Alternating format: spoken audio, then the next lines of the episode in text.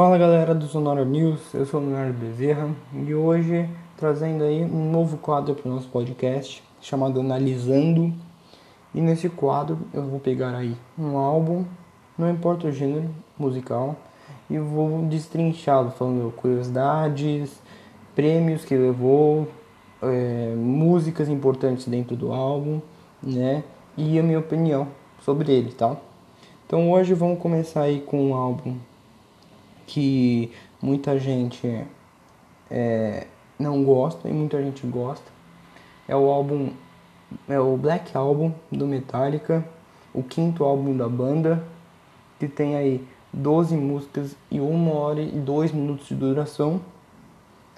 É, esse é o álbum mais vendido da história do Metallica, aí com 16 milhões de cópias vendidas só nos Estados Unidos e mais de 40 milhões no mundo inteiro.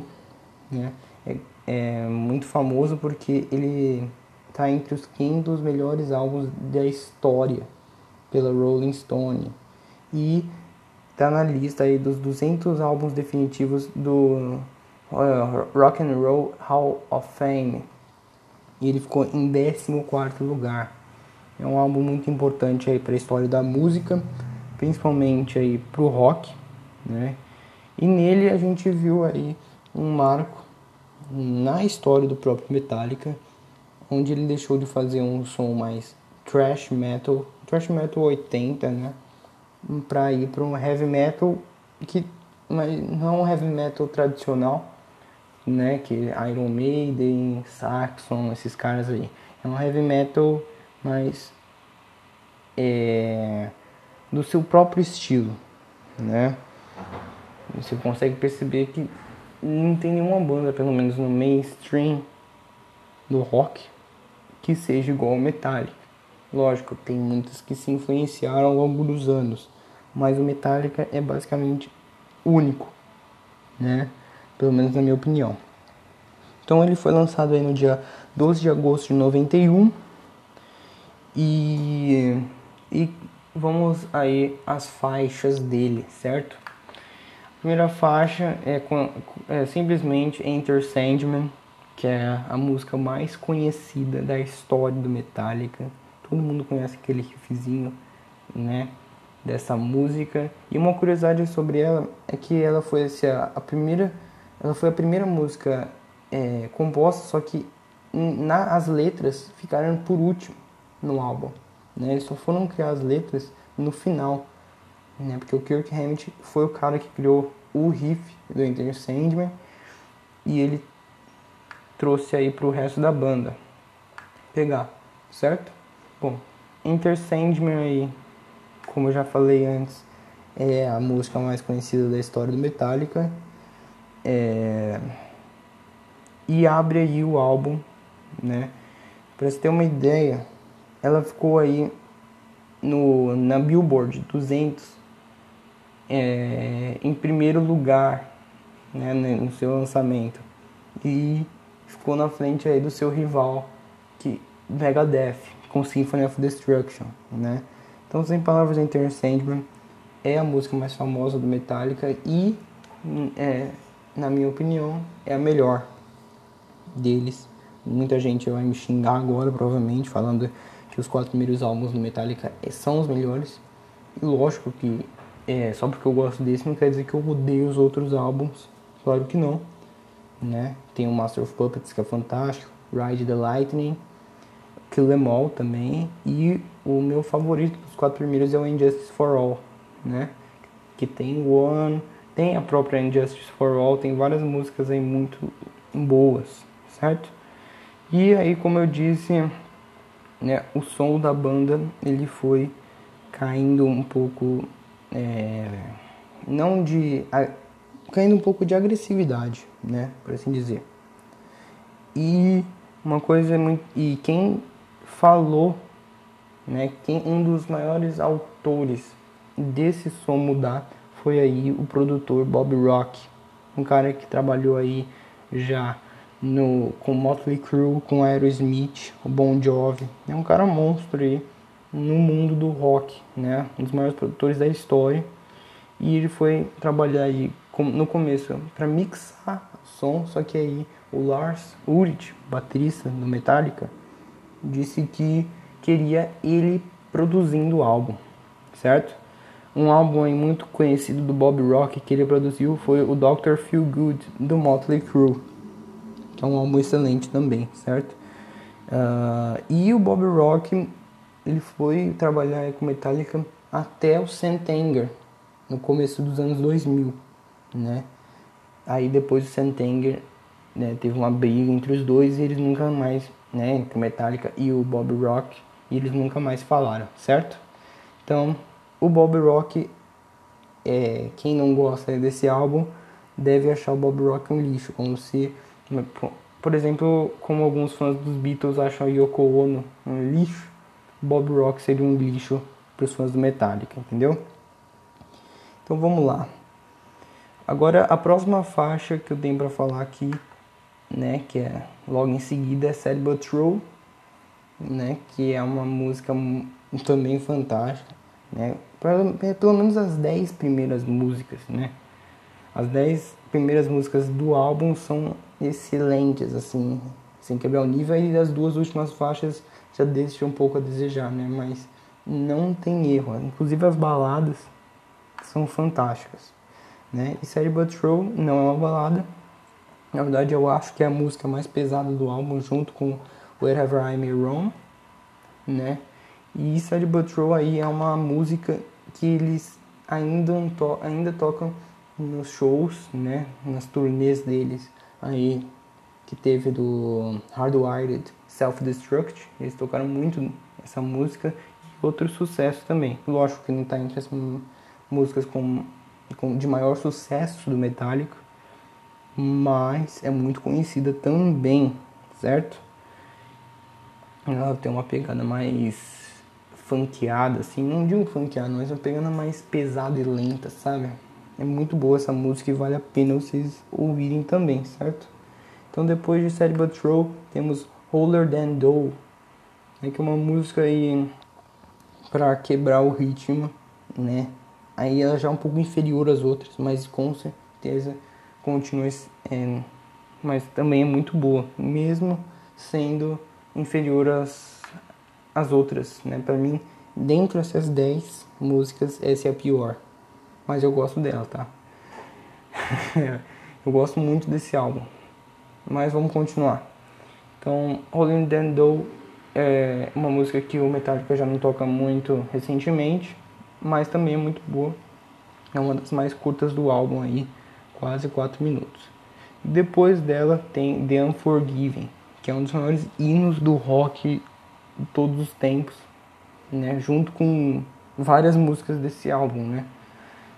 The Unforgiving aí teve, vamos assim dizer, duas continuações, né? Que The Unforgiven 2 The Unforgiven 3, como se fosse o Another Brick in the Wall do Pink Floyd. Né? O The Unforgiven 2 saiu aí no álbum Reload, o sétimo álbum da banda. E o The Unforgiven 3 saiu no Death Magnetic, que aí é o segundo álbum da década de 2000 do Metallica, muito bom. Também por sinal, The Unforgiven tem uma pegada pesada no começo, mas aí depois no refrão é, tem uma parada bem melodiosa, muito boa também, melódica, né? melodiosa. Bom, então depois tem Wherever I May Roam, né, a quinta faixa do álbum, e Wherever I May Roam tem uma introdução muito boa. Aí, com uma parada bem música, bem trilha sonora egípcia, assim. Muito boa mesmo. É, eles continuam tocando, né? É, foi, é feita com o sitar, né? com o instrumento sitar, muito da hora. É, e é outro clássico aí da banda também, sem dúvida. Ali tá no mesmo nível de Sad But True beleza? E aí vamos passar pro Don't Train on Me, né, que é basicamente assim a faixa título do álbum, né, que essa música ela tem a origem daquela cobrinha da capa do álbum, né, que ela é de uma bandeira da Revolução Americana, né? E é o lema dessa bandeira, Don't Trade on Me. Né? Isso é uma curiosidade bem legal aí do da música. E é uma música muito boa também, bem explosiva assim. A maioria da, da dessa parte da história do Metallica são, são bem nesse estilo. Aí depois tem True the Never, que é uma das melhores músicas do álbum, com certeza. É uma das minhas preferidas também. É, uma curiosidade dessa música é que teve um filme em 2011 do Metallica que eles fizeram meio que uma ficção misturada com um show ao vivo muito da hora. E o nome do, do filme chama True the Never, Metallica True the Never. Só que o mais legal de tudo é que essa música não é cantada no show. É isso que eu achei bem estranho. Mas tudo bem. E agora, para a faixa 8, temos acho que o maior clássico do Metallica. Acho que todo mundo ouviu essa música pelo menos uma vez na vida, né? Que é Nothing Else Matters. Né? Quando os fãs do Metallica da antiga ouviram essa música, eles ficaram bem irritados, né? Aquele pessoal do thrash metal, do Kill Em All, porque é basicamente uma, uma balada rock, um pop rock, cara. Mas hum, só porque é um pop rock não quer dizer que seja ruim, certo? Nothing Else Matters é muito bom e a letra é baseada aí no relacionamento em, do James Hetfield, o vocalista da banda, com uma namorada que ele conheceu aí durante a estrada aí, na, nas turnês do Master of Puppets. Né? E ele escreveu essa música aí em menção a esse relacionamento. Então, depois do Nothing Else Matters, um grande hino do rock, temos Of Wolf and Man, música boa também. É, ela, ela é um pouco mais genérica, né? Quando agora nessa última parte do álbum, nessas quatro últimas nessa, nessas quatro últimas faixas do álbum, né, começa a vir um som um pouco mais genérico, mas não perde o ritmo. Né? Off, Off Wolf and Man ainda é muito boa. Depois na décima tem The God That Failed, que é uma música inspirada na morte da mãe do James Hetfield também, né? James Hetfield é, ele escreveu todas as letras junto com Lars. Né? Lars ainda são uns, algumas ajudas, alguma ajuda para ele, mas o James ele que escreveu basicamente todas as letras. E essa música foi inspirada aí na morte da mãe dele, que morreu de câncer e não foi ao hospital, né? não teve nenhum tratamento médico porque ela pensou aí, né, por causa da religião dela, que ela pensou que o Deus, Deus ia salvar ela e é muito bem o que trata nessa na letra dessa música aí. Gosto muito dela. O refrão é meio estranho de falar que nessa parte do álbum eles começam a perder um pouco da linha, é, assim, de riffs e refrões, mas essa música ainda é muito boa. Agora passando para a décima primeira, tem My Friend of Misery, que aí já é uma música, para mim essa é a pior do álbum, né? Ela ela é simplesmente a pior do álbum para mim. Lógico, ela não é horrível, mas não é boa que nem as outras, né? E para finalizar tem The Struggle Within, que é a segunda música mais rápida do álbum. E Comentário aparente, é uma música bem genérica mesmo. Uh, não é que nem My Friend of Misery, mas também não tem nada de destaque para falar dela, certo? Bom, então esse foi aí as faixas do álbum, né? Faladas uma a uma. E minha consideração final é que Enter Sandman, melhor, pra mim, melhor música do, do Metallica em geral, né? Em todos os álbuns e com certeza ela tinha que chegar aqui na primeira faixa para todo mundo já saber como o som deles iam mudar a partir da, daquele, daquele momento, né? né? E realmente mudou, né? Eles, eles começaram a voltar com uma pegada um pouquinho mais trash só, só em 2008 com o Death Magnetic. Que eles começaram ainda um heavy metal, né? um heavy metal, lógico, do estilo deles, não aquele heavy metal tradicional do, da Inglaterra, do Reino Unido, mas como, né, trouxe algumas músicas mais pesadas. Né? E também teve a popularização que é, acabou com todos os recordes de tudo. Ficou, ficou em frente em muita música pop esse álbum, né? Você consegue é só ver os números, são impressionantes. Eu vou falar aqui agora é, alguns prêmios, né? alguns discos que eles ganharam.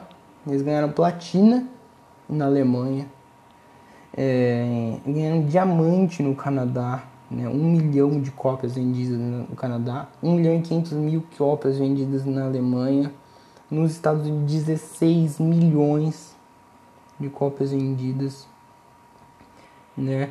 Até no, na Polônia vendeu 200 mil cópias, ou seja, alcançou o mundo inteiro. Né? E a partir desse álbum, não, não justamente desse, né? mas naquele ano, a Billboard começou a, a, a ter um processo de conta de vendas do álbum, né? de álbum. Então eles começaram a ver melhor aí qual álbum, né? qual, qual, quais músicas eles poderiam colocar na lista deles, né? Então tem isso aí também, uma curiosidade bem legal sobre essa época. E esse álbum entrou nisso e, foi, e favoreceu bastante ele também. Uh, agora algumas considerações finais é que em 2004 teve um DVD que fala um pouquinho sobre os bastidores desse álbum, né? Muito legal. Se você gosta de Metallica eu gosto das músicas desse álbum. É, vale a pena ver esse filme. Eu acho que tem no YouTube, mas só em inglês, sem legenda. Né? Se você entender um pouco de inglês, você vai é, vai ser mais fácil para você de ver o filme, certo? Mas é, não é muito difícil de achar esse filme não, certo? Então é isso, pessoal. Muito obrigado aí por escutarem mais um podcast Sonora News. Só lembrando uma coisa, é que agora temos aí dois quadros no canal e, vão, e vai, ser, vai sair da seguinte forma. É, na segunda-feira, toda segunda-feira eu falo é, o que teve na semana anterior, todas as notícias, né? Então, na próxima segunda-feira vai ter notícias da semana o primeiro notícia da semana foi mais um piloto, né, para ver como que funciona esse negócio de podcast, né? Então, dei uma qualidade inferior, esse também não é uma qualidade fantástica, mas estou tentando aprimorar a cada podcast, certo? E eu vou tentar é, soltar dois analisandos por semana, né? Sempre um de rock ou metal e o outro com um álbum mais pop, independente da época, certo? E também o próximo é, programa que eu vou tentar colocar aqui no nosso podcast é um falando sobre um artista em específico, né? não apenas no álbum dele, né? mas falando de toda a trajetória do, do artista. Né? Então acompanhe aí o, o nosso podcast para ficar de olho nessas novidades aí, certo? Então muito obrigado por escutarem, valeu! Falou, pessoal.